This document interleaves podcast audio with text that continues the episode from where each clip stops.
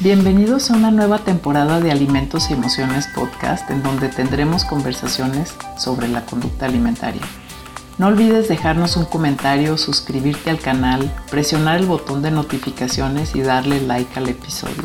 Y recuerda, nos seguimos nutriendo. Hola, ¿cómo están? Súper contenta de estar aquí conectada el día de hoy para hablar sobre determinantes sociales y comerciales de la alimentación con Ana Larrañaga. Este, bienvenida, Ana. Y, antes de presentarte y de empezar esto, voy a, em, voy a nada más tomarme unos segunditos porque quiero compartirles esto que hemos estado haciendo, que es este libro sobre conducta alimentaria y quizás lo han visto por allí en redes, está, este, está, un grupo de nutriólogos es que estamos escribiendo un libro sobre modificación de la conducta alimentaria en el curso de la vida. Y bueno, este, ya estaré también haciendo varios lives para promoverlo y todo, pero estamos tratando como de romper las normas de, de, de lo que es como eh, editar libros académicos, que es una cosa como muy selectiva, etcétera, y lo que queremos hacer es como pedir apoyo de la comunidad, pues, para que nos ayuden a también juntar el dinero que necesitamos para poderlo eh, poner a la venta. Entonces, estamos un poco rompiendo las reglas y queremos hacerlo de manera diferente porque nos parece que es algo que eh, que, sí ayudarían bastante a contribuir pues a la formación de nutriólogos y, por es, por eso que, lo estamos haciendo de esta manera. Entonces, les voy a dejar el link de la, de la preventa del libro para que lo tengan aquí abajo también y puedan eh, entrar y escoger su paquete, ¿sale?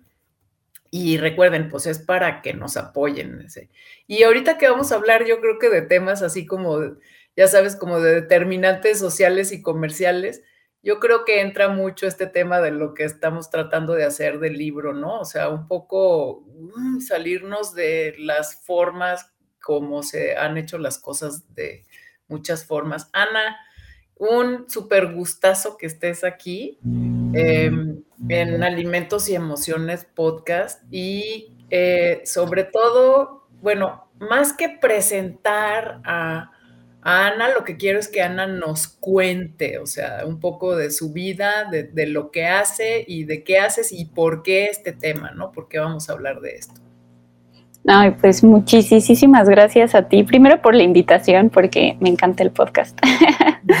Entonces, qué chido, muchas gracias por la invitación y pues bueno, eh, pues les cuento como un poquito, ¿no? De pues a lo que me he dedicado y a lo que me estoy dedicando eh, ahorita, em, que justamente pues está más relacionado con esta parte social y, comercial de cómo comemos, ¿no? Y pues yo, como muchos, muchas de mis eh, compañeras, pues eh, saliendo o durante la carrera, ¿no? Todavía ni siquiera saliendo, pues estaba quizá un poco más enfocada en, en la nutrición clínica, que pues mis respetos porque es, un mundo, ¿no? Y es súper profundo y, bueno, o sea, em, y me fui como dando de topes, ¿no? Cuando empecé a, pues a incursionar como en el mundo hospitalario, eh, era muy frustrante, ¿no? Y, no estoy diciendo que, esté mal, o sea, al contrario, necesitamos profesionales de la salud que estén ahí, eh, pues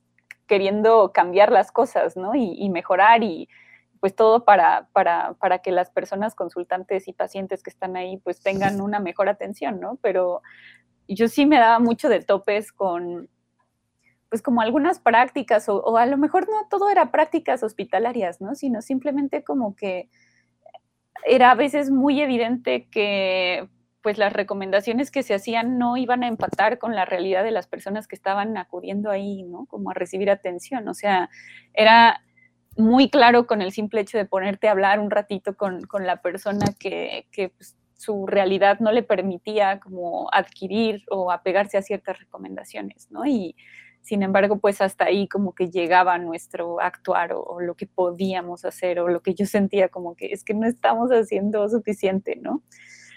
Y ¿En dónde estabas trabajando o, cómo, en qué, o sea, eh, estuve eh, un rato en un hospital militar. Eh, yo no soy militar, entonces también como civil era un poco choqueante. Ajá, claro pero claro, hay, una, hay un rigor, o sea, en la forma en la que se hacen las cosas que también es como muy admirable, ¿no? Pero no era un espacio para mí. Soy más como disperso, entonces pues no, no empatamos. Em, y también un rato estuve em, en el hospital español, eh, parte de atención a adultos mayores. Y eso sí, no, lugares en donde puedes andar haciendo activismo en nutrición. No lugares, no, no, no. Pero me encantaba como esa parte, eh, eh, bueno, cuando estaba como eh, trabajando con, con, personas adultas mayores, sí era muy, me gustaba porque pues yo en realidad me ponía a platicar con ellos y con ellas, ¿no? O sea, como pues ya cuéntame de tu vida y, y sentía que con eso estaba haciendo más que, claro. realmente podía hacer, porque no me dejaban modificar nada como de cocina, o sea, entonces yo pues me voy a poner a platicar con las personas, ¿no? eso siempre anima y ayuda. Em, y bueno, después de eso dije, pues quiero trabajar en, en sociedad civil, eh, como que sentí que en sociedad civil había más un espacio para mí. Em, y no sé, en ese tiempo como mi, mi, pensar era quiero trabajar como en campañas, ¿no? O sea, como que todavía no me hacían clic muchas cosas y, y como que mi, mi percepción de cómo llegar o cómo hacer un impacto mayor, que no fuera como de persona en persona, de uno en uno, era como pues campañas, ¿no? Y dije, pues algo como sociedad civil, que a lo mejor te dejan como ser más creativo con, con el tipo de campañas. Eh, sentía en ese entonces que tal vez trabajar como para para gobiernos eh, que también pues, tienen campañas que, eh, que, tienen eh, mucho alcance, pues podía ser más rígido y yo estaba como de, no, no, quiero algo como un poco más hippie. y pues así empecé a dar em, con sociedad civil y cuando llegué ahí, pues terminé no haciendo como eso de campañas, o bueno, no al menos campañas que fueran como de orientación alimentaria, que era lo que yo al principio me imaginaba, sino eh, que llegué a una ONG en un momento en el que se estaba debatiendo, em, fue como 2012, 2013, se estaba debatiendo súper fuerte el tema del impuesto a las bebidas azucaradas. Y ahora, esto está interesante, esto es más como política pública, a mí no me habían como realmente pues hablado mucho del impacto o, o de áreas de oportunidad para nutriólogas en las políticas públicas. Y, y pues empecé, como que se me empezaron a abrir oportunidades de ir a, reuniones con académicos, con economistas, ¿no? O sea, con otras disciplinas con las que, pues, por lo general, como que las personas que nos estamos formando en nutrición, sí se nos abre como espacio para interactuar con otras disciplinas, pero como más de ciencias de la salud. Siento que no nos abren suficientes espacios, o al menos cuando yo estudié, eh, como para interactuar con disciplinas como economía, ciencias sociales, eh, ciencia política, ¿no? O sea, yo realmente no había tenido como un acercamiento hasta ese entonces y pues empecé a ir así como a debates en otras universidades, ¿no? Como me acuerdo que hubo un debate en el ITAM, entonces, pues se me hizo muy interesante. Y em, también, pues como que muchas de estas organizaciones de la sociedad civil con las que yo empezaba a trabajar, lo hacen en red, porque trabajan como en general el tema de salud. Entonces también tuve mucho acercamiento con organizaciones que estaban trabajando por políticas de control de tabaco, no solamente como en temas de alimentación, ¿no? Entonces, em, y pues que el tabaco, o sea, el consumo de tabaco, pues también es muy problemático para la salud, ¿no? Sabemos. Claro. Eh, y entonces ahí fue como que primero dije, ah, claro, la política, oye, pues esto está padre, ¿por qué no se promueve? Y, ya, ¿no? Y, y, bueno, después de eso, eh, que, que pude como empezar a asistir a foros en el Senado, foros que se invitaban académicos, expertos, y pues ya había tomadores y tomadoras de decisión ahí, ¿no? O sea, personas que pueden pues escuchar como esta parte académica, esta parte de promoción de la salud y que no solamente quede como en un debate de, ah, esto hace daño o no, sino son personas que ya tienen en sus manos pues la capacidad de redactar algo que se convierte en una ley, en un, ¿no? O sea, como que cambies un reglamento que tiene un impacto muy real. Y ahí fue como el siguiente, digamos, descubrimiento que... Como un parteaguas para ti. Sí, como Oye, antes de que sigas de tu siguiente descubrimiento, o sea, yo realmente le pregunto, por ejemplo, a las personas que nos están escuchando, o sea, ¿se imaginan que en un momento dado podrían estar impactando de esta manera? O sea, con políticas públicas, trabajando realmente como con los legisladores, o sea, esto lo visualizan, cuéntenos, o sea, para que también interactuemos, porque, como dices, o sea, poco nos forman pues en estas áreas, ¿no? Sí, no, la verdad es que es una muy buena pregunta porque yo era algo que nunca me había imaginado, ¿no? Y... O sea, porque yo, yo me pregunto, hazte cuenta, o sea, pues, ¿qué hace Ana? ¿Sí me entiendes? O sea, yo sé, te conozco desde hace varios años y digo, yo sé que haces cosas, pero, pero no me queda como muy claro, porque yo imagino, bueno, pues yo he tenido muchas reuniones con muchos académicos y hasta políticos y todo, ¿sí me entiendes? Desde la academia y yo lo único que siento es que nada se hace, ¿sí me entiendes? y entonces digo, pues, ¿qué hace Ana? O sea, ¿sabes? ¿Cómo está metida en estos temas, pues, ¿no? De determinantes sociales, de comerciales, o sea, ¿qué impacto tiene su trabajo? ¿En dónde trabaja? O sea, tal cual, ¿no? Y, imagínate, o sea. Sí. Es una tontería, pero, pero, pero, pues no, pues, o sea, así se percibe, pues. Claro, no, no, es que yo, o sea, totalmente, porque no tenemos como, siento que no hay suficiente, no se habla suficiente como de estos espacios de incidencia a los que podemos pertenecer, ¿no? Sí. Y, y pues son bien importantes, o sea, sí lo queremos ver por la parte de salud y nutrición, claro, pero pues hay muchas áreas de incidencia que tocan nuestra vida diaria todo el tiempo y que, podemos pertenecer en esos espacios, ¿no? O sea, desde presupuestos participativos de qué se puede hacer en algo tan cercano como la colonia, nuestro barrio, ¿no? O sea, de, decir, oye, pues quiero banquetas a nivel de suelo, o quiero cruces peatonales seguros, o quiero... Y eso pues puede hacer que nuestro entorno directo sea más caminable, ¿no? Y que la gente sea más físicamente activa por el simple hecho de que pues ya, ¿no? Tienes como a lo mejor una colonia que es más fácil de transitar. O sea, hay como muchos espacios de incidencia que, siento que me da coraje ahora que digo, nunca me enseñaron a usar esas herramientas, pero pues ahí vamos. Y, lo que impactan en nutrición, o sea, porque que tengas banquetas, o sea, ¿no? E, eso es una cosa, las banquetas en México son una cosa incomprensible, ¿no? O sea, para, para apoyar, este, ¿cómo se llama? La actividad física. Sí, sí, sí, sí. Entonces, pues está en todas las áreas. Em, pero bueno, como un poco solo como para terminar de hilar esta idea, porque si no voy a seguir hablando de que después de las banquetas los árboles. Este, y yo voy a regresar un poco y ya después hablamos de eso. Em, Ajá.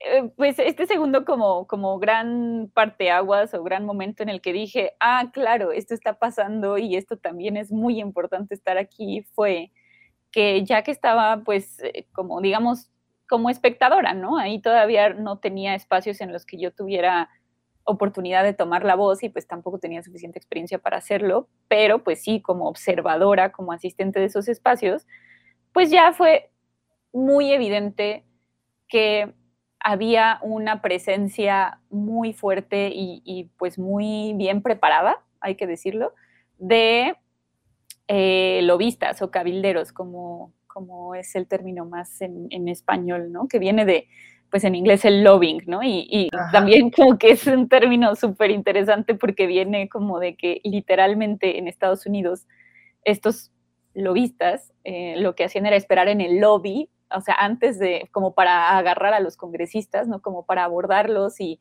como tratar de, pues, persuadirlos de que hagan a favor o en contra de cierta regulación o cierta eh, propuesta de ley, ¿no? Entonces, como que de ahí viene el término del lobbying, o sea, como este tipo de atrápalos y pues en el lobby es en donde a fuerza tienen que pasar antes de llegar, ¿no? A donde votan las, las leyes. Entonces, eh, pues eso, fue como súper fuerte darme cuenta de la presencia tan pues extendida, o sea, en realidad de, diferentes em, cabilderos de diferentes industrias, ¿no? O sea, desde industria tabacalera, en ese momento muy fuerte, pues la industria refresquera, ¿no? Porque, bueno, el, impuesto era algo que directamente tocaba, eh, pues, a su industria, ¿no? Como uno de sus intereses. Em, y, bueno, como después de eso, a lo largo de los años, pues ya me tocó como ver de muchas otras industrias, pero es que de verdad es impresionante ver, em, pues, la, la, fuerza que tienen, el poder político que tienen, porque al final de cuentas, pues son industrias eh, que generan muchas ganancias, que tienen un gran poder económico y pues es cierto que ese poder económico sí se traduce después en poder político, ¿no? O sea, ese poder económico se traduce en que una industria puede contratar una firma entera de cabilderos, firmas enteras de relaciones públicas para manejar su imagen en los medios masivos de comunicación, comprar espacios en esos medios masivos de comunicación, ¿no? O sea, ahorita estamos tú y yo hablando de esto y y antes de como entrar en vivo estábamos así de, ay, ¿cuántas personas crees que se van a conectar? ¿no? Y ellos pueden pues apartar un espacio en, televisión nacional de cuántos minutos te gustan, ¿no? O sea, la presencia que tienen es impresionante, no solo en medios, sino en espacios de toma de decisión y ahí fue como, como que el otro 20, ¿no? Y lo estás hablando, o sea, porque, bueno, a ver, voy a hacer una pausa. Primero quiero como poner que aquí hay sí hay varios comentarios, pues, de, personas que nos están escuchando. O sea, Carmen me dice sí que tuvo, eh, o sea, hablando del tema de que si nos, nos abrimos a estos temas de, de, políticas públicas, tuve un maestro en la licenciatura, mi favorito, que sí abordaba este tipo de artículos en periódicos sobre políticas de salud y, y encontramos que había un campo para explorar y se nos daba la apertura. Entonces, bueno, la verdad eso qué padre, acá también este, Astrid nos está hablando de eh, que tiene un amigo nutricionista, ella vive en Colombia, que, promueve políticas públicas relacionadas con alimentación en Colombia y, y, defiende los derechos de los consumidores. Entonces, bueno, claro que sí los hay, ¿no? O sea, no, no todo el mundo lo tiene esas oportunidades, pero sí, sí, sí, sí los hay, ¿no? Entonces, y, eh, eh, y también tienen, o sea, bueno, o sea, yo lo que quería era que interactuara el público. Ahora ya sí no te estás metiendo como a lo grueso de lo grueso, porque es muy fácil, o sea, para nosotras hacer una serie de recomendaciones, ¿verdad? Deja de tomar refresco o deja de hacer esto o, o mira, bueno, ahorita al rato te enseño un tweet que me encanta, una infografía tuya que me encanta de Instagram. O sea, qué, qué, fácil es para nosotros decir, ¿no? O sea, cómo debe de comer la gente o cómo no debe de comer la gente de acuerdo a todos los, ¿no? Lo que nosotros tenemos metido en la cabeza que debe de ser lo correcto o no, sin tomar en cuenta realmente. Y me, me gusta que le metas los determinantes comerciales de la alimentación a los, a los sociales, porque finalmente... Sí. Como tienen un poder terrorífico y no es nada más estar en pro de, la, o sea, de, la legislación en contra del, de, o sea, de, la legislación de los impuestos o en pro del etiquetado, eso, no, o sea, es, va más allá que eso, pues, y eso es lo que también, por eso quería platicar contigo. Sí, eh, justo esto que dices, que, que va mucho más allá. Al final, las propuestas de política pública que hemos visto en los últimos años en México, eh, pues son como un, como un paso, ¿no? Como un intento por, por regular o por alcanzar entornos alimentarios que sean más amables con los consumidores, más claros para los consumidores, eh, quizá que ayuden a facilitar algunas tomas de decisiones. Eh, pero pues estamos como todavía muy luchando contra corriente, ¿no? Porque es eso contra cuántos años de control de intereses corporativos sobre decisiones políticas, ¿no? O sea, sí son décadas. Eh. Pero no son, pero no es nada más en México, es en todo el ah, mundo, claro. porque finalmente es, o sea, control, o sea, ellos lo que quieren darle es dinero a sus accionistas. Punto. Claro. Entonces, o sea, lo van a hacer, ¿no? O sea, e, e, ese es su trabajo, pues, darle dinero a los accionistas. Bueno, yo así lo veo, ¿no? O sea. Claro. Y por lo tanto, y tienen el poder para hacerlo y, el dinero para hacerlo. Claro. Entonces, es como, como le digo a mis alumnos, a ver, yo, yo sí soy una compañía grande X, la que quieras, o sea, yo le voy a dar, en Estados Unidos se ve más, ¿no? Pero quizás también aquí pues, sucede, pero, o sea, yo le voy a dar, a mí no me importa quién gane, si me, los verdes o los rojos o los azules, o sea, finalmente yo voy a dar dinero a las campañas de los dos, porque uno va a ganar y yo de todas maneras necesito que se promuevan mis productos. ¿no? Claro. No, y pues, creo que en Estados Unidos es este, o sea, también como mucho más. Eh, In your face. Sí, no, bueno, es que el lobby en Estados Unidos yo creo que sí es, pues no sé si más fuerte, pero como que de repente lees unas cosas bien escandalosas. O sea, yo cuando empecé, pues como a meterme más en ese tema de, por ejemplo, cómo quienes interfirieron o participaron en la creación de guías alimentarias en Estados Unidos, que eso no es una política pública, ¿no? O sea, podrías decir, solo es en la política pública, no, en cosas así como recomendaciones generales de nutrición para la población. O sea, eh, ¿por qué las guías alimentarias americanas tienen un vaso de leche, si me entiendes, acá a un lado? O sea, pues, o sea, cuando podría perfectamente ser parte del plato que presentan, o sea. Tienen un cuadrito que es de así sugars, ¿no? Y, como un heladito y, o sea, ¿qué dices? Bueno, claro, o sea, no vamos a taparnos los oídos y pretender que los azúcares no existen, pero si estás haciendo como una guía de recomendación, puedes centrarte en los alimentos que quieres recomendar, ¿no? O sea, no, no sé, o sea, sí hay como toda una historia detrás de cosas como, como eso, ¿no? Como tan simple como qué se recomienda.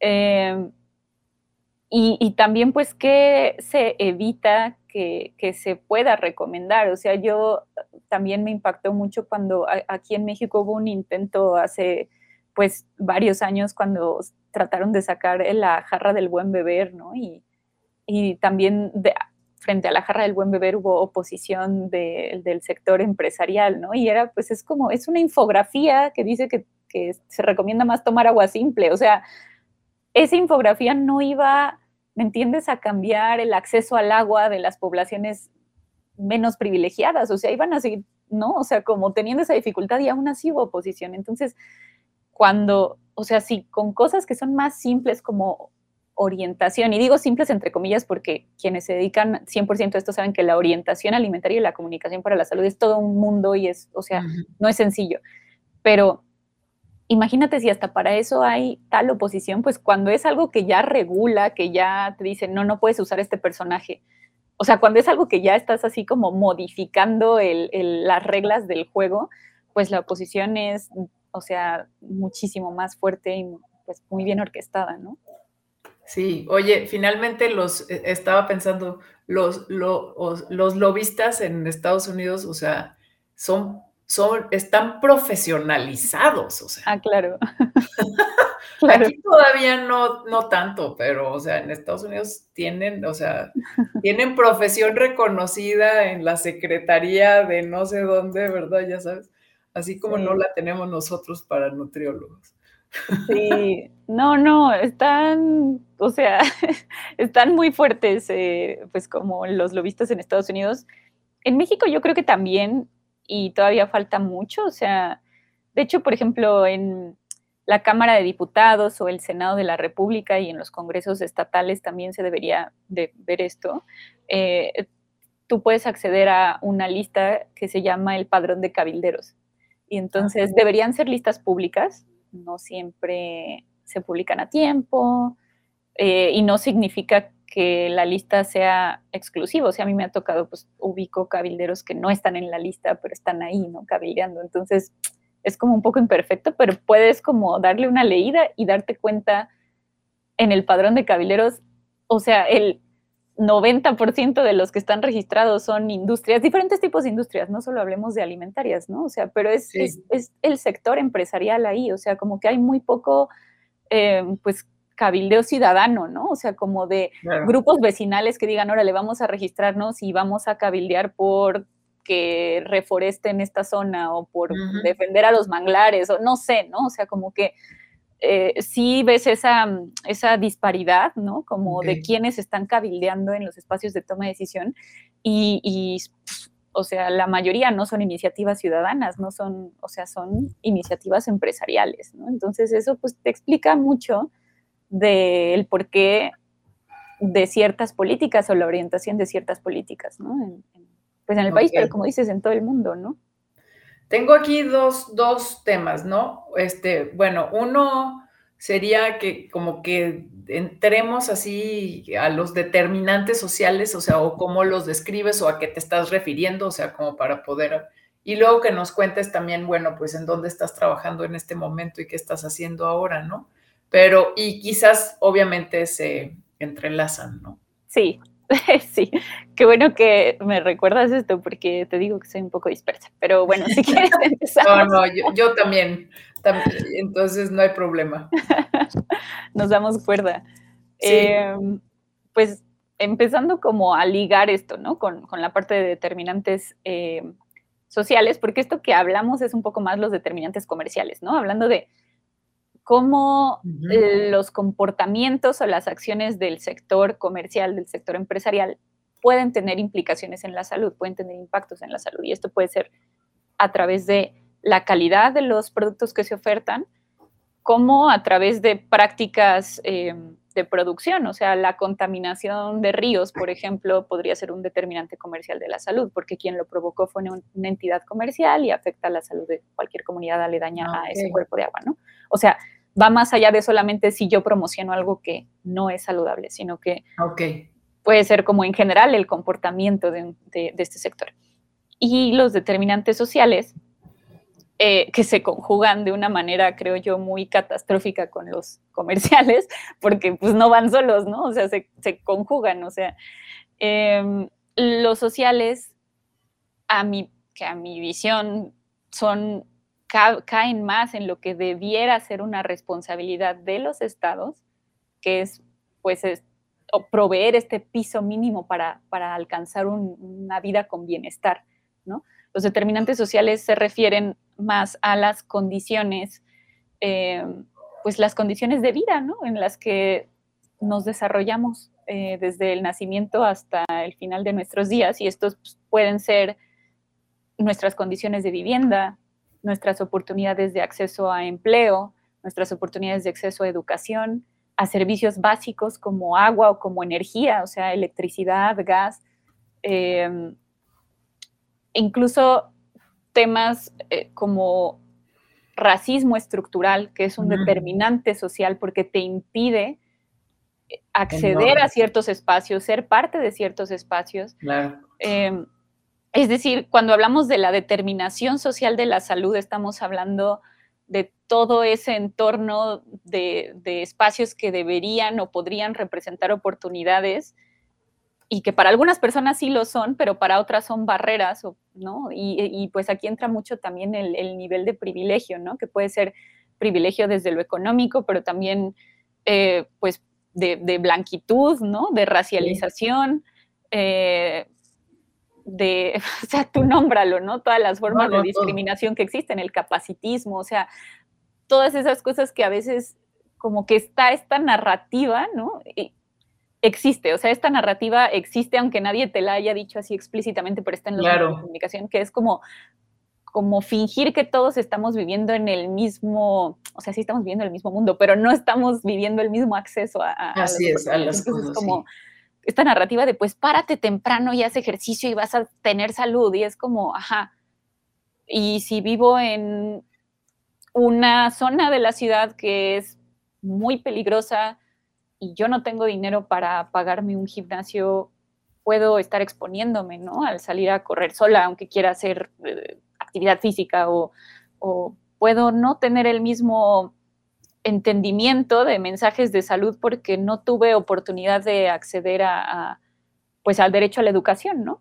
O sea, y aquí estamos hablando de, servicios que muchos de ellos son derechos, ¿no? Y sin embargo no se garantizan. O sea, también como que de repente cuando hablamos de servicios está esta lógica mercantilista como quiere servicios paga, ¿no? O sea, como, pero pues hay cosas que, o sea, la, educación, por ejemplo, no debería estar condicionada a tu capacidad para pagar por una escuela, ¿no? Este, educación, estamos hablando de, es un derecho, ¿no? Claro. Así como el agua, así como la, alimentación, o sea, la vivienda, ¿no? Que, debiera también, pues, estar eh, garantizada y ahí digamos que quienes caen como en justo lo que te decía, en el área de responsabilidad de proveer muchos de estos servicios, pues son los estados. ¿Con qué? Pues con dinero de los, los contribuyentes, o sea, nosotros. Nosotros. Entonces, como que se conjuga mucho cuando el Estado falla en cumplir sus funciones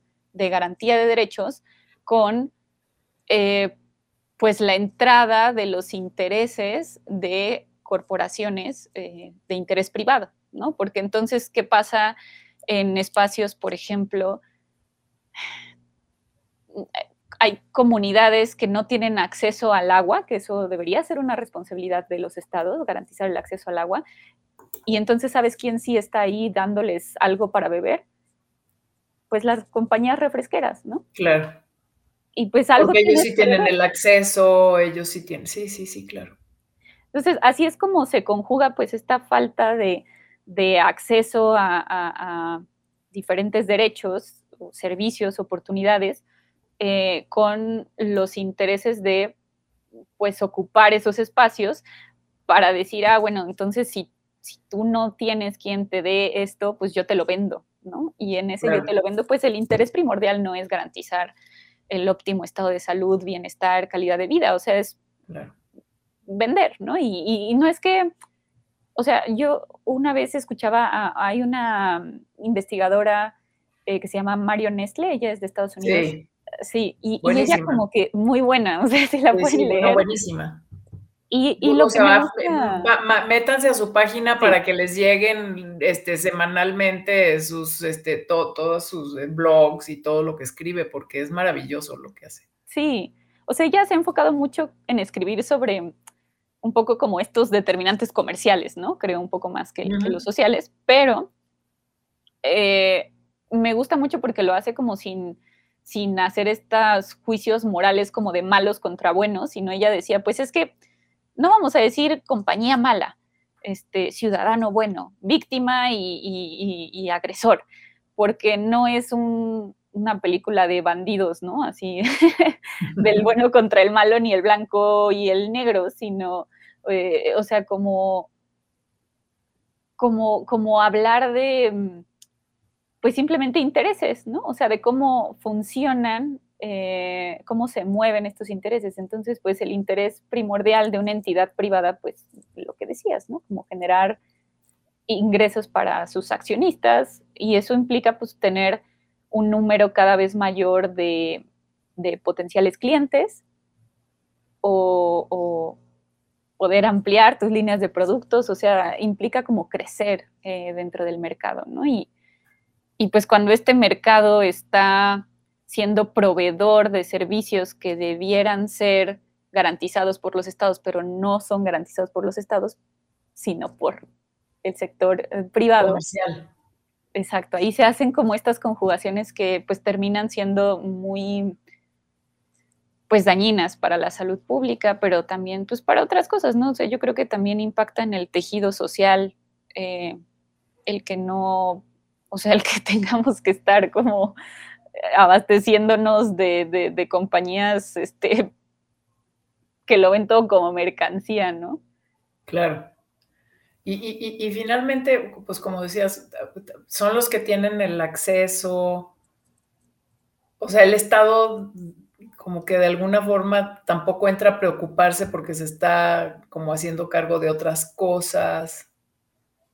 Y nosotros como nutriólogos se nos hace bien sencillo decir, deja de tomar refresco. Sí. o sea, cuando no tienen acceso a agua, o sea, o cuesta más cara el agua casi que el refresco, no sé, estoy hablando tal vez en... Pero, o sea, no sé, pues.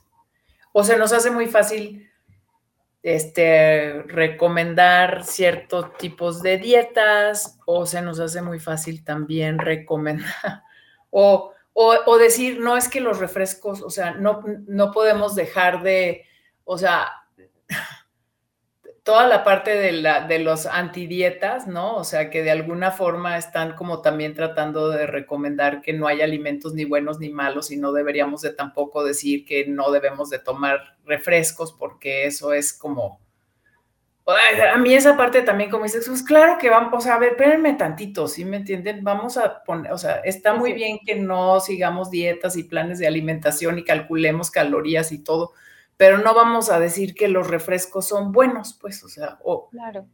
o bueno, y me choca porque entras como en un juego de palabras, también hay una complicación tremenda, pero de que son, o sea, de que tienen una serie de intereses que van más allá de, lo tienen, y de que nosotros también debemos de o sea, contemplar estos determinantes sociales y comerciales, sí lo debemos de hacer como parte de nuestro, o sea, del, no importa lo que vayamos a recomendar. Pues. Claro, es que yo creo que ahí mencionas algo que es, yo he como debatido mucho esto en mi cabeza, ¿no? Porque, a ver, ¿para qué queremos nombrar a ciertos productos, a ciertos alimentos? O sea, si los queremos nombrar para hacer sentir mal a alguien como, uy, estás tomando refresco, mm, no, pues qué bien, ¿eh? qué chido tu refresco. O sea, como si los queremos nombrar para estar como picando a alguien así de que mira cómo no te importa tu cuerpo. O sea, claro, ahí estamos de acuerdo como, pues eso no es lo no es recomendable, no tiene un impacto, o sea, no va a tener un impacto positivo en la salud de la persona si solo estás nombrando lo que come como malo para molestarla, para, para como avergonzarla o querer avergonzarla para que coma crear pues, miedo. No va a funcionar, ¿no?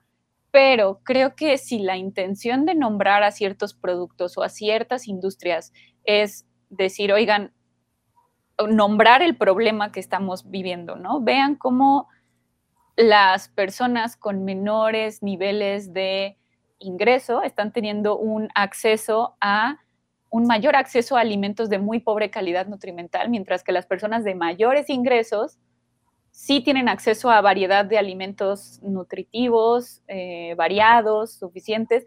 Entonces ahí no lo estás haciendo con la intención de avergonzar a alguien o de estar molestando a alguien, sino de nombrar un problema social, ¿no? Y, aquí sí que nombrar la calidad de los productos o los impactos que tienen ciertos productos importa porque puede visibilizar disparidades en salud o factores de riesgo que unas poblaciones sí enfrentan y otras no.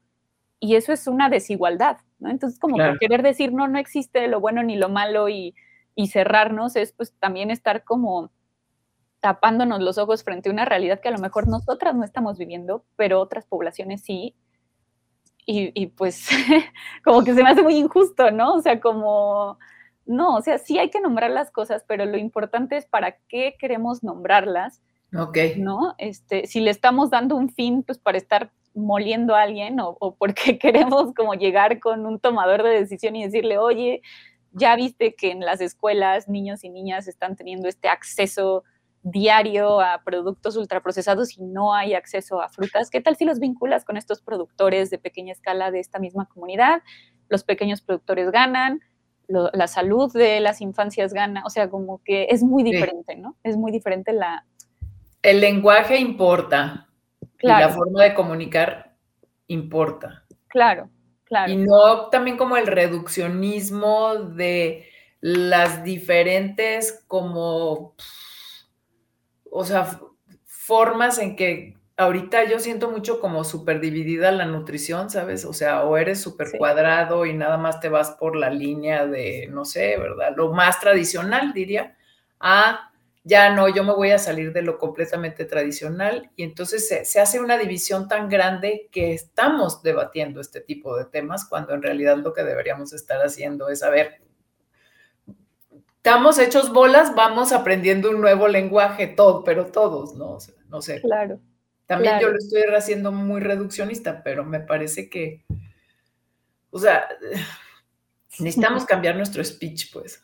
Sí, yo estoy convencida de que tenemos que ir incorporando más en nuestro lenguaje, pues, esta parte, ¿no? Que los alimentos no son algo como que existe de manera aislada y, y podemos hablar solamente como en términos de si está bien o si está mal, sino tenemos que situarlos como en un contexto social que es bien complejo, ¿no? Y ahí, pues, lo que te decía, o sea, sí, sí se puede hablar de la calidad de un alimento y creo que es muy importante y de hecho necesario, ¿no? Porque pues hay también muchísima evidencia de, pues, de los daños, ¿no? Que causa de manera desproporcionada en unas personas sí y en otras no. Así es. Y esto pues tiene que ver todo con, con estos privilegios, con estos entornos, con estas posibilidades, ¿no? sí. Wow. Sí. A ver, actualmente eres miembro de la Alianza para la Salud Alimentaria y fellow de la organización de Berja Foundation. ¿Qué haces ahí? Sí, ya vamos a entrar en esa parte. Ya vamos a lo, a lo mero bueno como para ir también como cerrando, o sea, cuando yo sea grande, yo siempre digo, o sea, cuando yo sea grande quiero ser como Ana y trabajar en lugares así. Entonces, ¿en qué es eso y qué haces? Pues Berta Foundation es una organización eh, que entrega, o sea, en realidad estoy trabajando este año con un fellowship que me dio esta, esta fundación. Eh, esta fundación, ellos están en, en Sudáfrica, di con un maestro de, un profesor de la maestría, eh, porque en la maestría estaba haciendo pues como prácticamente todos mis ensayos y mi tesis eran como sobre esto, ¿no? Sobre los determinantes sociales y comerciales. Por cierto, hiciste en Inglaterra, ¿no? Entonces, bueno. sí, sí, sí. Sí, y, me, encantó, pues como que no, o sea, yo originalmente me iba a meter en una maestría de salud pública y al final dije, no, me quiero meter en algo de desarrollo, porque desarrollo toca un buen de temas, o sea, desde la producción de los alimentos hasta, pues, como las problemáticas sociales que, que pueden ocasionar, ¿no? Y ambientales. Entonces, me amplió mucho el panorama, me gustó mucho.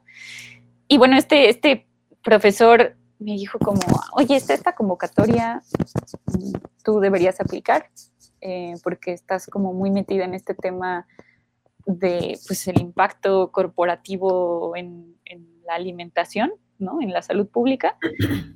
Y ya lo revisé y así fui que di con esta organización. Y bueno, este, para no hacer el cuento muy largo, lo que estoy haciendo en concreto es, este año estoy trabajando en una serie de investigaciones, como tres estudios de caso, Em, y estoy enfocándome en describir eh, los mecanismos mediante los cuales diferentes corporaciones ejercen poder, ejercen control en los sistemas alimentarios en México. Entonces, estoy escribiendo uno sobre el caso eh, que ahorita está como muy vivo eh, de el maíz eh, transgénico y el uso de glifosato en el campo mexicano, que es un problema así.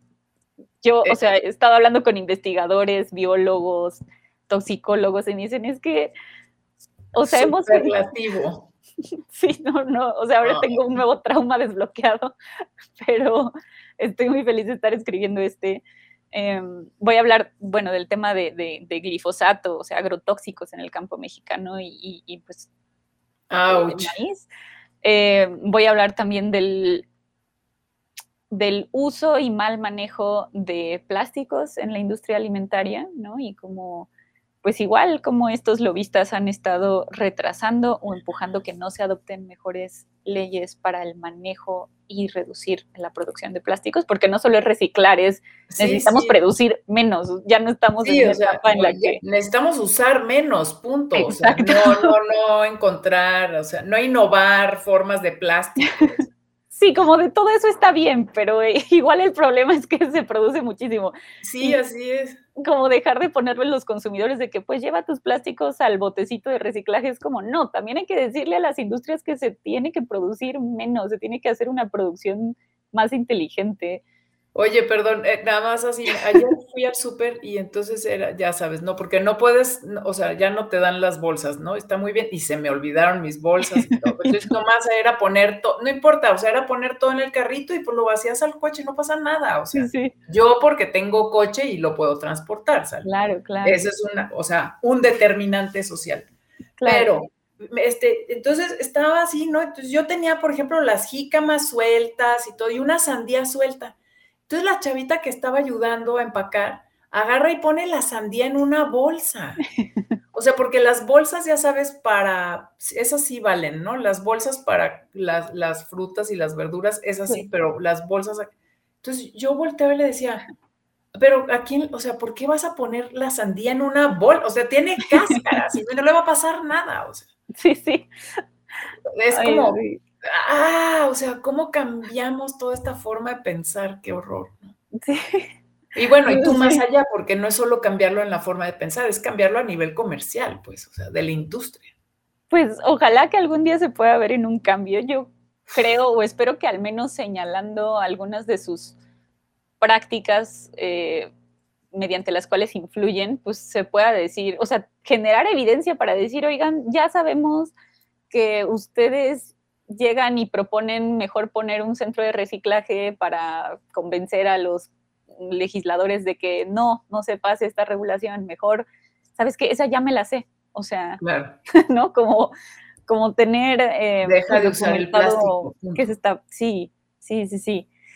Entonces, bueno, pues estoy escribiendo sobre, sobre ese tema. Em, y el tercer estudio de caso lo, lo voy a estar escribiendo sobre eh, publicidad dirigida a, infancias, ¿no? Publicidad de ultraprocesados, porque también, pues de repente yo me he topado como con gente que es como, ay, pero pues eso ni sirve. Y es, no, no has visto la cantidad de evidencia publicada sobre el impacto que tiene en peticiones de compra de, infancias, ¿no? Y como eh, oye, entrevisté a Emma Boyland. Sí, te escuché, esa me encantó.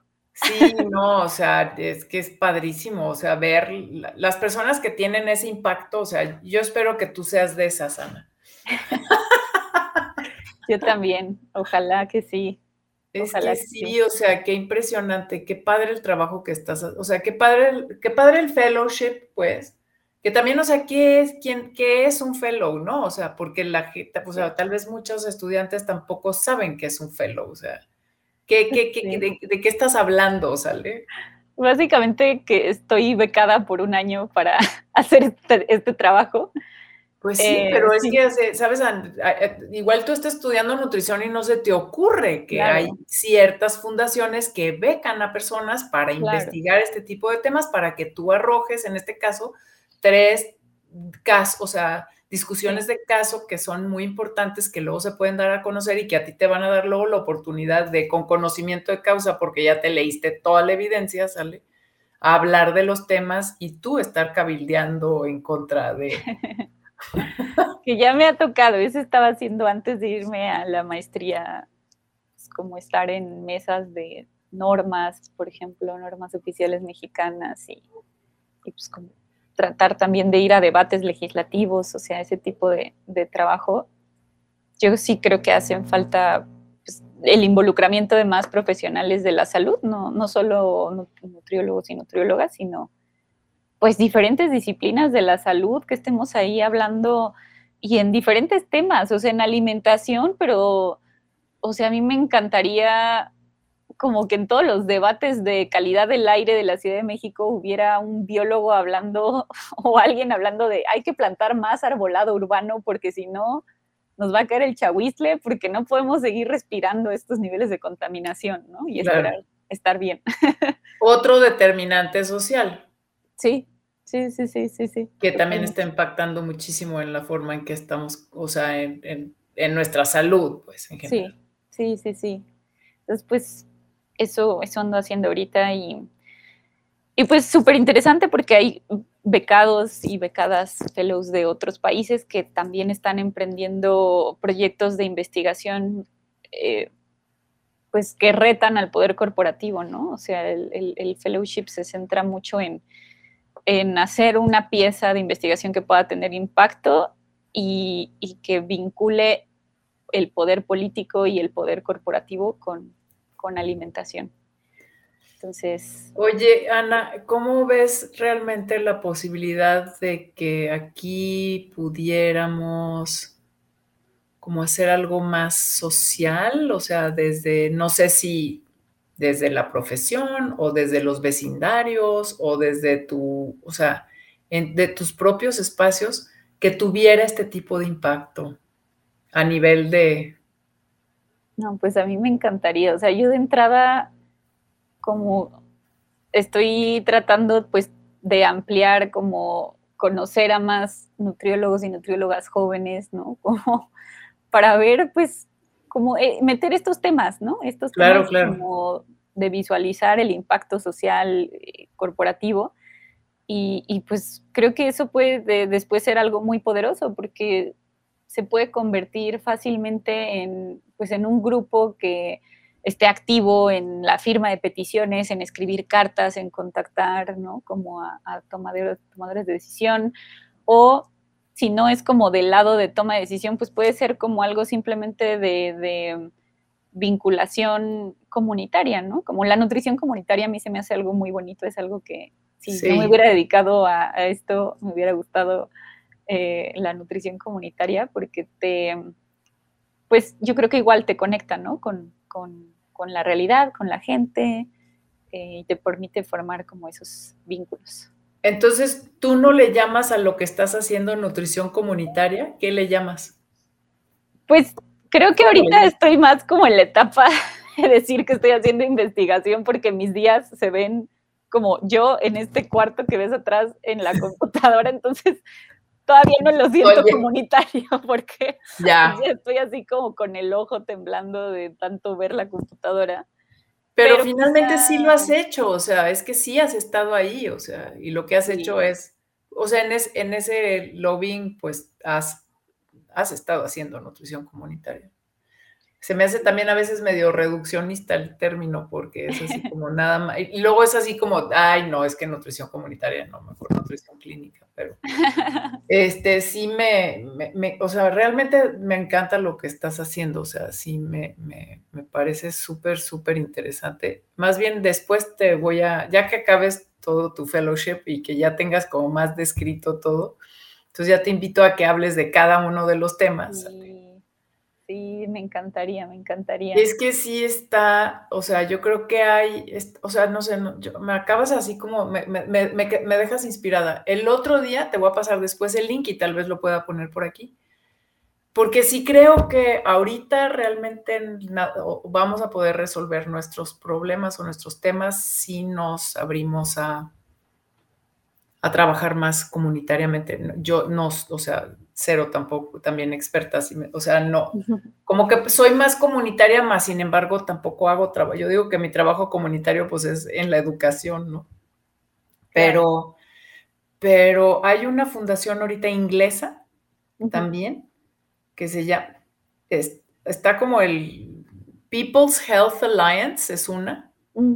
Este, y otra es el, pero no sé cómo se llama en la, de la, de la alimentación, pues así como The People's Food and no sé qué Alliance también, recién generada, sale, o sea, que lo que tienen es como unos blueprints, ¿sabes? Así de cómo hacer huertos, jardines y todo en comunidades y todo, y te los dan abiertos, o sea, como información abierta para que vayas tú generando tus propias comunidades, pues, para poder ir estableciendo, por ejemplo, maneras de comer alimentos más saludables, por decirlo. Claro, claro. Y, pero es algo muy, muy nuevo, pues no te digo, no tiene ni seis meses, pues, de generado, pero son como hacia donde yo me imagino, pues, que va la posible solución a los problemas que tenemos, pues.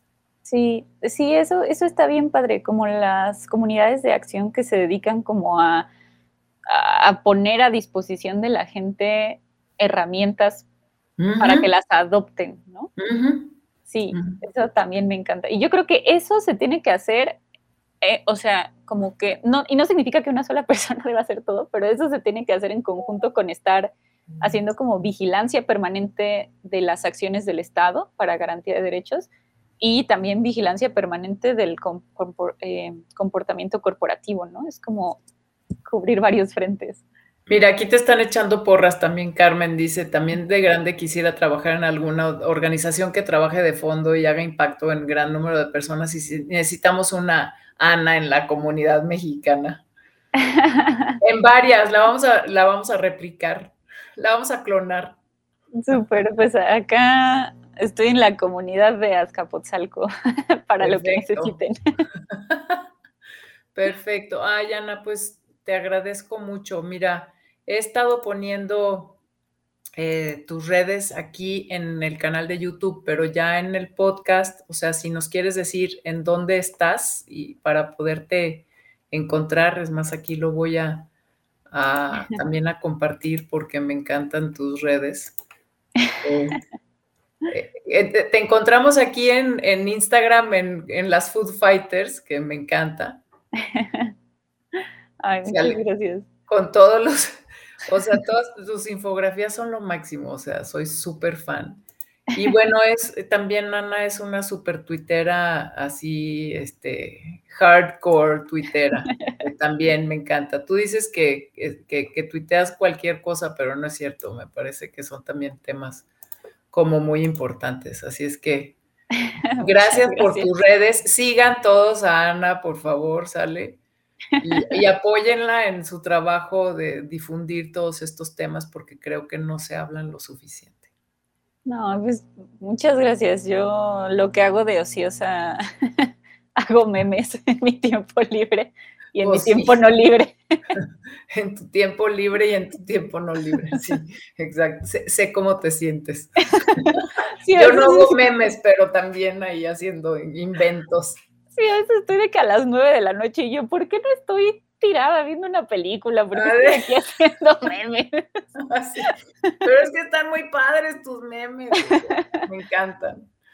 Pues Entonces, bueno, sigan a, sigan a Ana, recuerden, o sea, que, que, también, o sea, seguirnos, dejar comentarios, o sea, porque para poderlos contestar aquí en, en, YouTube y en, y en donde sea, en Spotify, compartir también con otros este, el, programa para difundirlo, o sea, para que estos temas se den mucho más a conocer. Les recuerdo también toda esta parte del libro de modificación de la conducta alimentaria, en donde también hablamos de estos temas de determinantes sociales, pero de determinantes sociales, pero la, manera como lo hemos descrito es determinantes de la conducta alimentaria, pues, ¿no? Y finalmente hablamos de estos determinantes sociales y comerciales este, que para nosotros son como muy importantes y los tenemos considerados dentro del libro. Así es que les dejo el link abajo y por último les recuerdo que pues nos seguimos nutriendo. Entonces, pues gracias Ana por estar aquí. Gracias por, por, a todos también los que se conectaron, se conectaron varios, me encanta, me encanta leer sus mensajes de todos y nos vemos la próxima semana. ¿Sale? Hasta luego. Gracias. Adiós. Gracias por escuchar este episodio de la temporada 6 de Alimentos y Emociones Podcast. Si te gustó este episodio y quieres apoyar al canal para que sigamos creciendo, no olvides suscribirte, darle like, dejarnos un comentario y activar la campana para recibir nuevas notificaciones de los próximos estrenos. Y recuerda, nos seguimos nutriendo.